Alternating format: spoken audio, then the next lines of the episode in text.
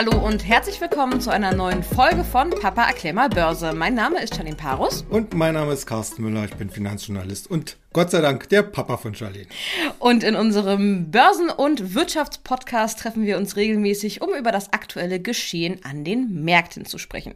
Ja, und kurz vor Pfingsten haben wir nochmal eine prall gefüllte Agenda. Heute wird es vor allem um die Ölkonzerne gehen, aber auch das Thema Rohstoffe haben wir auf dem Preis und vielleicht äh, auf der Agenda und die ein oder andere Übernahme. Starten wir doch aber wie sonst auch mit einem Blick auf die Märkte. Da sieht es ja in den letzten Wochen eigentlich ein bisschen besser aus, oder? Ja, auf jeden Fall. Nach den doch zum Teil sehr heftigen Kursverlusten in den vergangenen Monaten scheinen sich die Märkte wieder ein bisschen zu berappeln. Um mal jetzt so den Status quo nachzuzeichnen, beim DAX stehen wir wieder über 14.000 Punkte. Das ist charttechnisch natürlich jetzt nicht ganz so interessant, aber die 14.000 sind natürlich eine wichtige psychologische Marke. Und wenn sich der Markt hier in Deutschland drüber halten kann, wäre das natürlich auch ein guter Impuls bzw. eine gute Grundlage für die nächsten Monate. Ähnlich sieht es auch in Amerika aus. Allerdings haben dort die Indizes noch einige harte Nüsse zu knacken. Zum Beispiel der S&P 500, das ist ja der wichtigste Marktbreite-Index dort, der notiert derzeit bei 4176 Punkten. In diesem Bereich liegt auch eine Widerstandszone aus den vergangenen Monaten. Also Erst wenn er darüber springen kann, würden jetzt die Charttechniker sagen, da hat er sich dann freigeschwommen und hat weiteres Aufwärtspotenzial. Analog dazu natürlich auch die Technologiewerte hier besonders im Blick der Nasdaq 100. Auch er stößt jetzt gerade an eine Widerstandszone im Bereich von 12.900 Zählern und ob diese beiden Indizes diese Widerstände entsprechend überwinden können, ist natürlich auch mit Blick auf die kommende Sommerpause ganz wichtig. Denn im Sommer, vor allen Dingen im Juli und August, gehen viele Händler in Urlaub, lassen sich lieber die Sonne auf den Bauch scheinen, als dass sie sich mit Aktien beschäftigen. In der Regel äh, leiden darunter auch die Handelsvolumen. Äh, viele institutionelle Anleger haben ja in den vergangenen Monaten ihre Depots sehr stark geräumt und werden da jetzt im Sommer höchstwahrscheinlich auch nicht wieder zurückkehren.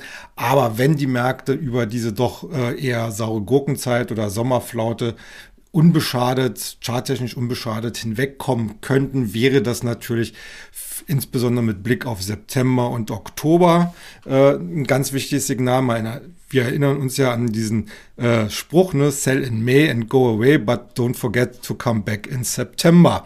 Also in diesem Sinne, es ist derzeit zwar noch nichts entschieden, wir haben für die Märkte noch viele, viele Belastungen und negative Einflüsse. Ich will sie gar nicht nochmal hier alle aufzählen. Aber wenn sie sich jetzt auf dem aktuellen Niveau halten könnten, wäre das schon mal mit Blick in den Herbst eine ziemlich gute Voraussetzung.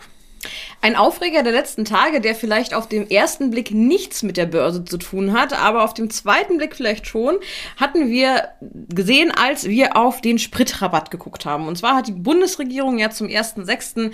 den, ähm, ja, den Tankrabatt rausgegeben, ähm, Steuern wurden gesenkt, ähm, Energiesteuer oder diese, wie heißt die Ölsteuer? Ja, Mineralölsteuer. Mineralölsteuer, genau, und die Mehrwertsteuer. Ähm, ja, am 1.6. sind dann die Preise an den Tanken auch tatsächlich gesunken, aber am zweiten Tag gingen die Preise wieder ordentlich nach oben. Ähm, ja, mittlerweile bewegen wir uns wieder in Richtung der 2-Euro-Marke. Ähm, wie es damit aus? Also das hört sich für mich jetzt oder das sieht alles sehr nach einem Flop aus. Ähm, kann man hier vielleicht noch was erwarten oder was soll das Ganze eigentlich? ja, also äh, natürlich ist das ein Aufreger, vor allen Dingen auch für die entsprechenden Gazetten, äh, zum Beispiel die Zeitung mit den vier Buchstaben. Und äh, natürlich ist es wieder mal so ein Projekt, was handwerklich extrem schlecht gemacht wird. Also ich, äh, ich habe ja fast meinen Ohren nicht trauen können, als es am ersten oder am zweiten Tag äh, schon darüber diskutiert worden ist, dass halt diese eigentlich eingeplanten Spritrabatte von äh, rund 35 Cent pro Liter bei Benzin, bei diese sind es ein bisschen weniger, eben nicht komplett an den Tanksäulen angekommen sind. Äh, das wurde damit erklärt, dass dann die Tankstellenpächter noch irgendwelche Altbestände äh, sozusagen in die Tanksäulen haben erstmal fließen lassen und so weiter und so fort. Äh, ich dachte eigentlich immer, dass so Steuern nach einer gewissen Abgabenordnung oder Gesetzesverordnung angesetzt werden.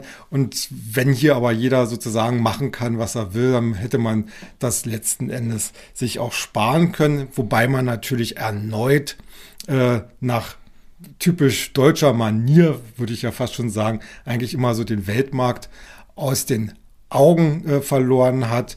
Äh, denn dieser ganze Benzinrabatt bringt natürlich nichts auf den ersten Blick, wenn man im gleichen Atemzug äh, über ein entsprechendes Ölembargo gegen Russland natürlich den Ölmarkt international weiter anheizt. Also da wird aus der einen Tasche genommen, um das in die andere Tasche zu stecken, aber in der anderen Tasche kommt da am Ende nichts mehr an. Also äh, von der großen Erleichterung an der, an der Zapfsäule ist also nichts zu merken. Und wenn ich mir jetzt so die Ölpreisentwicklung anschaue der letzten Tage, äh, werden wohl diese ein, zwei Tage mit etwas verbilligten Benzin äh, wohl die einzigen gewesen sein, äh, die man sehen konnte. Mal sehen, äh, wie es da weitergeht. Wie gesagt, äh, das bestimmt dann entsprechend der Weltmarkt. Ich hoffe es doch nicht, dass das die einzigen Tage gewesen sein sollen. Ich habe es nämlich noch nicht geschafft zu tanken äh, und auch noch immer noch mit einem leeren Tank rum. Ich habe auch spekuliert. Ja, genau. Ähm, ja, jetzt wird aber mittlerweile ähm, auf das Kartellamt geschaut und gewartet, dass die sich da jetzt einmischen. Ähm, den Ölfirmen wird nämlich vorgeworfen, wie du schon meintest, dass die Steuerermäßigungen nicht an die Verbraucher weitergegeben werden, sondern dass die sich selbst die Taschen vollstopfen. Vielleicht kann man jetzt als logische Konsequenz vielleicht schließen, dass jetzt jetzt Ölaktien möglicherweise ein Kauftipp sind oder irrt man sich da? Naja, also ich muss mal sagen, rein wirtschaftlich und rational äh, handeln, handeln die Ölfirmen natürlich, oder beziehungsweise nach rein wirtschaftlichen Erwägungen handeln die Ölfirmen natürlich rational. Ähm, sie nutzen die Gelegenheit, die ihnen der Gesetzgeber eben durch etwas sehr schwammige Formulierungen oder Vorschriften äh, die Gelegenheit geben, halt entsprechende Rabatte nicht vollständig weiterzugeben. Man muss ja daran denken, dass äh, die ganzen großen Ölfirmen in einem Transformationsprozess derzeit stehen. Also fossile Brennstoffe, in dem Sinne dann Öl und Gas, waren ja vor einigen Monaten noch sowas von out und alle, die irgendwas auf sich haben kommen lassen, haben mit neuen Programmen in Richtung äh, Solarenergie, Windenergie, Wasserstoff punkten wollen am Markt und haben gesagt, also wir wollen unser konventionelles Geschäft, also sprich Öl und Gas, zurückfahren. Äh, also hier hat sich eigentlich für die Ölfirmen ein Fenster der Opportunitäten eröffnet, wo man das Kerngeschäft, das ungeliebte Kerngeschäft nochmal voranbringen kann. Natürlich hilft da jetzt auch der gestiegene Ölpreis mit dabei. Und das Ganze kann man sicherlich dann auch unter dem Aspekt verkaufen. Naja, dann so kriegen wir halt mehr Geld, um die Transformation hin zu grünem Strom, grüner Energie eben schneller vorantreiben zu können. Insgesamt muss ich schon sagen, sind die Ölaktien äh, derzeit in einer sehr vorteilhaften Situation und ich glaube auch, dass sie die nächsten Monate dort bleiben werden. Denn wenn man sich wie gesagt, äh, den Ölmarkt jetzt anschaut, äh, da ist von Entspannung erstmal nichts zu sehen. Wir haben ja die OPEC Plus, da sind ja die normalen OPEC-Länder drin, plus eben weitere Ölförderstaaten wie eben auch Russland. Und jetzt, wo das Ölembargo oder das teilweise Ölembargo aus Europa beschlossen worden ist, da bringt das natürlich den entsprechenden Kick für den Ölpreis. Die OPEC Plus hat inklusive Russland beschlossen, äh, die Fördermengen jetzt im Juli und August deswegen auch anzuheben. Aber dazu muss man natürlich auch wissen, äh, der Verlust für die russische Wirtschaft durch die EU, die können sie, glaube ich, relativ gut kompensieren, indem sie dann verstärkt nach Asien äh, exportieren. China macht ja schon rund ein Drittel äh, der, der Ölexporte Russlands aus und jetzt springt eigentlich Indien ganz groß in die Bresche, die die EU jetzt äh, geöffnet hat. Äh, hier im Mai hat Indien beispielsweise 3,36 Millionen Tonnen russisches Öl importiert. Auch bezahlt zum Teil mit deutschem Geld natürlich, wie bekannt ist. Und das ist neunmal so viel wie im Vorjahreszeitraum. Also da wissen wir ja schon, wo die Reise hingeht.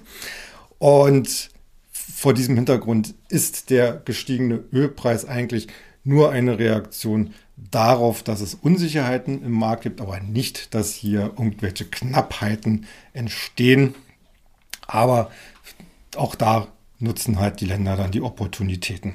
Äh, unterm Strich also nochmal gesagt, Ölfirmen auf die nächsten Jahre, beziehungsweise Monate, Entschuldigung, nicht Jahre, sondern auf die nächsten Monate sicherlich eine sehr äh, interessante, weiterhin sehr interessante Investition. Werfen wir als nächstes doch einmal einen Blick auf einen Wert oder auf Werte, die wir aktuell in der neuesten Ausgabe vom Future Money behandeln, aber auch auf unserem YouTube-Kanal Börse Global. Ich spreche von den Halbleiterwerten. Wenn ihr euch da unsere aktuelle Folge Hot or Not einmal auf YouTube anschauen möchtet, da besprechen wir die Werte ebenfalls. Und ansonsten gerne einmal den Future Money reinlesen. Die Internetseite future-money.de findet ihr ähm, ja online. Dort könnt ihr euch auch ein kostenfreies Probeabo abschließen. Und zwar vier Wochen bekommt ihr dann die Ausgabe vom Börsenbrief und dazu noch einen exklusiven Online-Zugang mit aktuellen Beiträgen. Ja, zurück zu den Halbleiterwerten. Die hatten nämlich in den letzten Monaten ziemlich federn lassen müssen. Ähm, der Branchenindex Philadelphia Semiconductor Index verlor in diesem Jahr rund ein Drittel seines Wertes. Zuletzt ging er aber auch wieder aufwärts. Was bringen dann die neuen Impulse? Im Grunde ist es ja die Erwartung, dass insbesondere die Lieferkettenproblematik, die ja den Halbleiterwerten auch in den vergangenen Monaten zu schaffen gemacht haben, äh, im zweiten Halbjahr an Bedeutung verlieren. Wir haben ja hier insbesondere den Schlüssel äh, China. China hatte ja in den vergangenen Monaten hier viele Großstädte in einen harten Lockdown wieder geschickt.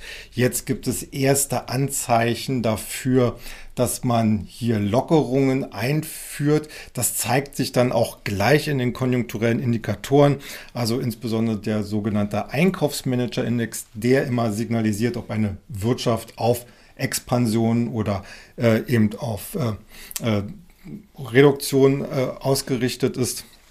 Und äh, hier sind zwar die aktuellen Indikatoren immer noch negativ ausgerichtet, aber eben mit abnehmender Tendenz beziehungsweise mit einer ganz klaren Turnaround, äh, mit einem Turnaround-Signal. Natürlich spielt den Halbleiterwerten ganz insgesamt der große Trend hin zu weiterer Digitalisierung in die Hände. Jeder weiß, äh, in den nächsten Jahren, Jahrzehnten wird immer mehr digitalisiert werden. Der mhm. Bedarf an Halbleitern jeglicher Couleur wird weiter steigen. Das bedeutet letzten Endes auch, dass hier massiv Kapazitäten ausgebaut werden müssen. Aber aktuell sind es halt immer noch diese Störfaktoren wie China, wie auch Russland, wie insgesamt natürlich äh, die Gefahr einer Rezession, die die Halbleiterwerte etwas ausbremsen. Aber da müssen einfach äh, Anleger auch mal ein bisschen Weitblick zeigen. Und das versuchen wir ja auch letzten Endes dem nachzufolgen, dass wir sagen, okay, es gab Verluste, die waren auch gerechtfertigt, weil wir jetzt hier auch zum Teil sehr hohe Bewertungen erreicht hatten. Die sind jetzt abgeschmolzen worden. Der mittel- bis langfristige Ausblick ist wunderbar für eigentlich fast alle Halbleiterwerten, also nur ganz, ganz wenige Ausnahmen, wo halt das Geschäftsmodell vielleicht nicht ganz so funktioniert. Ähm, und deswegen sollte man hier dann nach und nach auch wieder sein Depot bestücken, beziehungsweise die Halbleiterwerte, die man schon im Depot hat, natürlich auch weiter halten. Gehen wir noch einmal zurück zum Thema Rohstoffe. Und zwar wird im Markt generell darüber spekuliert, ob wir am Beginn eines sogenannten Super, Superzyklus für Rohstoffe sind. Also auch für Metalle wie Kupfer, Nickel, ähm, ja, bis hin zu Lithium oder Kobalt. Ähm, vielleicht erst die Frage, was ist denn ein Superzyklus? Naja, Superzyklus, davon spricht man, wenn über viele Jahre hinweg eine generelle Aufwärtsbewegung stattfindet. Äh, angetrieben natürlich vor allen Dingen durch fundamentale äh, Impulse, also eine besonders nachhaltige Na Nachfragesteigerung, mhm.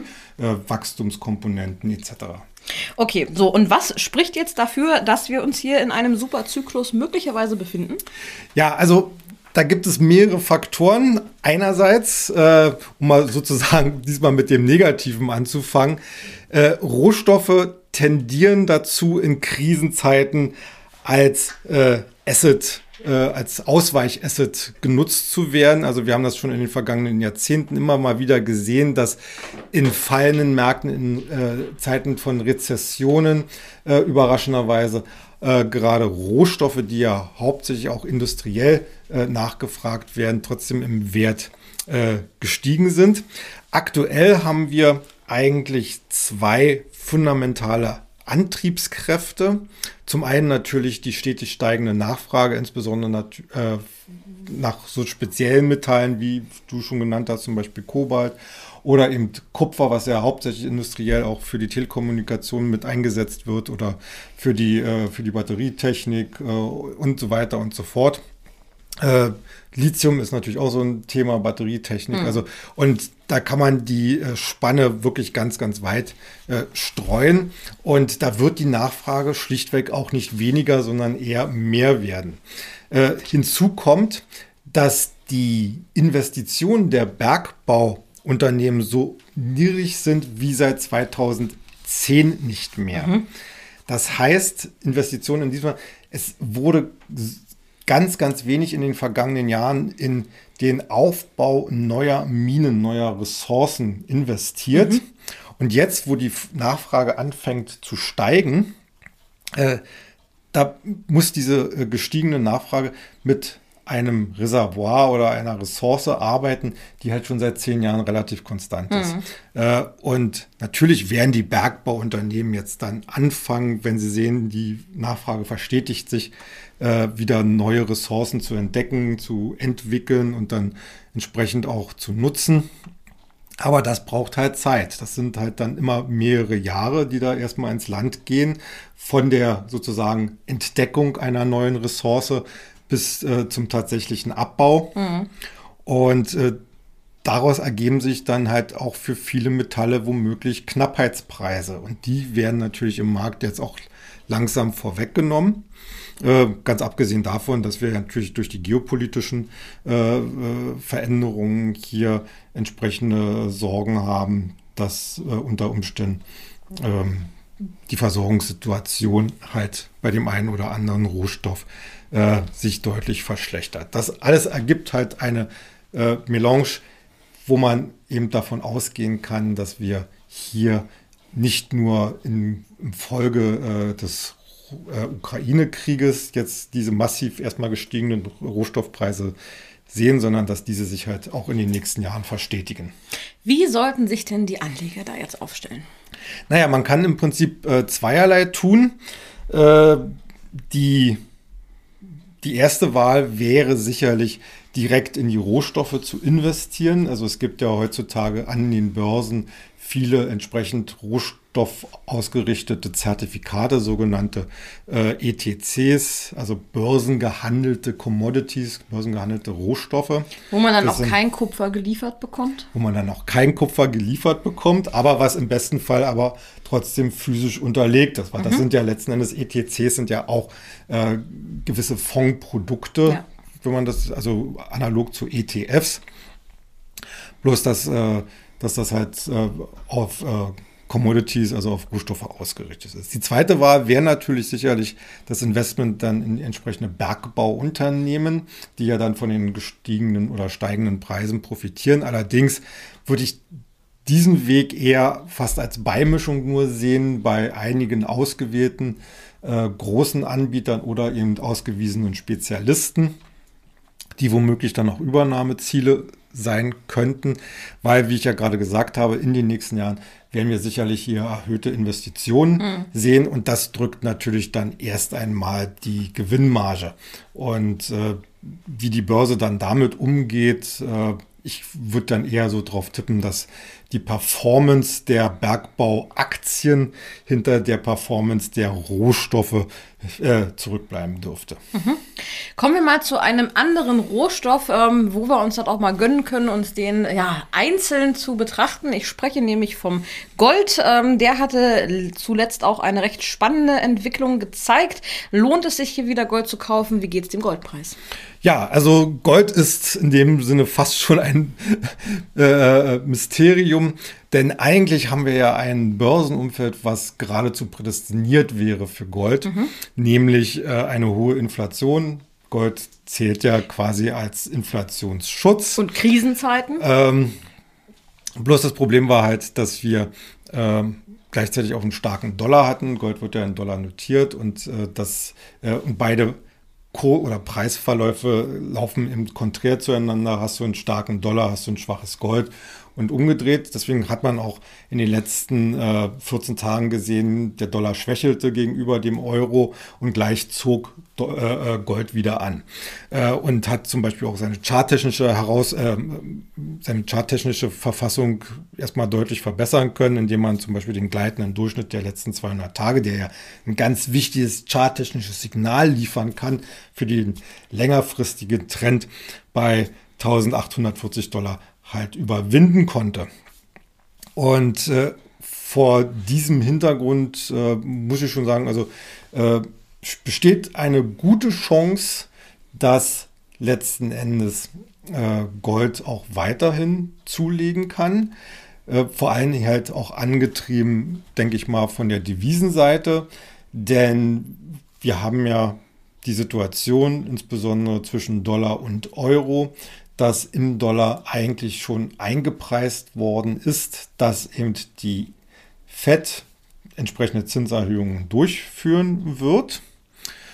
Jetzt wird die EZB in ein oder zwei Monaten nachziehen und da wird es dann vielleicht ein bisschen kompliziert. Dadurch verringert sich dann wieder die Zinsdifferenz zwischen beiden Währungen und das spricht in der jetzigen Situation halt für Euro-Investments. Also dürfte der Euro weiter zum Dollar zulegen und das unterstützt dann den Goldpreis.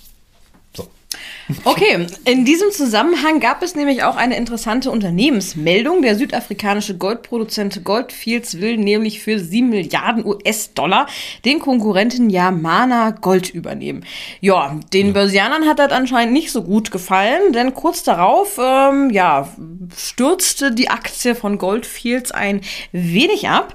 Ähm, warum haben die Börsianer denn da so einen kritischen Blick auf diese Transaktion? Ja, also ganz grundsätzlich muss man schon sagen, äh, es gibt einen äh, sehr äh, großen Trend bei den Goldminengesellschaften, dass man weniger eigene neue Ressourcen entwickelt, sondern lieber äh, zu Übernahmen greift, um sich halt seine Ressourcen zu erhöhen mhm. an, an, an produzierbarem Gold. Das Problem dabei ist, in den vergangenen Jahren gab es auch schon Übernahmen, aber die sind meistens ohne äh, größeres Premium auf den jeweiligen Aktienkurs des Übernahmeziels äh, äh, über die Bühne gegangen. Mhm. Goldfields selbst zahlt jetzt ein Premium äh, von 34 Prozent über dem Schlusskurs von Yamana Gold vor der Offerte. Das heißt also 34 äh, Prozent Aufschlag auf die damals gültige Marktkapitalisierung. Das ist schon ein ziemlicher Schluck aus der Pulle, wie man ja immer so schön sagt. Mhm. Und äh, das gefällt natürlich erstmal gar nicht, weil auch das äh, Umfeld, das weitere fundamentale Umfeld äh, für die Goldminenaktien sich durchaus schwierig gestaltet. Und da komme ich schon wieder zum Thema Zinsen. Du merkst, Zinsen spielen überall in ja. irgendeiner Art und Weise eine Rolle. Dazu muss man halt wissen, äh, viele Goldminengesellschaften sind sehr stark Fremdkapital finanziert, also dass sie Anleihen ausgeben oder Kredite aufnehmen, mhm. um das nötige Geld eben zu haben, um neue Explorationen äh, von, von neuen Reserven eben äh, durchzuführen. Und das bedeutet halt letzten Endes, wenn es ein steigendes Zinsniveau gibt, werden natürlich die Finanzierungen teurer oder im Gegenzug man kriegt nicht mehr oder man nimmt nicht mehr so viele Finanzierungen auf, um entsprechend zu investieren. Und jetzt in solch einem äh, ja, mit solch einer Perspektive jetzt so eine milliardenschwere Übernahme zu stemmen, äh, das äh, sorgt natürlich schon im Markt dafür, dass man da ein bisschen die Stirn runzelt und denkt, okay, das ist vom betriebswirtschaftlichen her durchaus interessant und sinnvoll. Der Zeitpunkt wird halt als schlecht angesehen. Aber das ist dann sozusagen die gute Nachricht. Ich glaube schon, dass im Zeitablauf äh, die Goldfields Aktie äh, diese Schlappe, die sie jetzt erlitten hat, tendenziell wieder ausbügeln mhm. kann. Natürlich, wenn man sich jetzt den Kurs anguckt, also ist jetzt nur was für wirklich spekulativ aufgestellte Anleger, die sagen, okay, ich bin jetzt so mutig und steige jetzt hier im Tief ein. Ähm, hinzu kommt ja auch, das ist so ein, so, so ein All-Stock- äh, äh, Transaktion, also äh, Goldfields bezahlt nicht mit Bargeld, sondern mit eigenen Aktien. Mhm.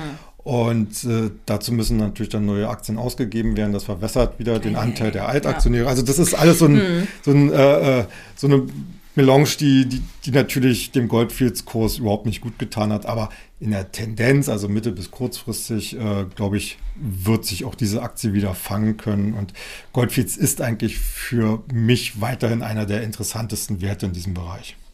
Bleiben wir doch gleich mal beim Thema Übernahmen. Auch in Europa gibt es diesbezüglich nämlich ein bisschen Bewegung und zwar diesmal in einem Spezialbereich, nämlich bei den Sendemasten für Mobilfunk.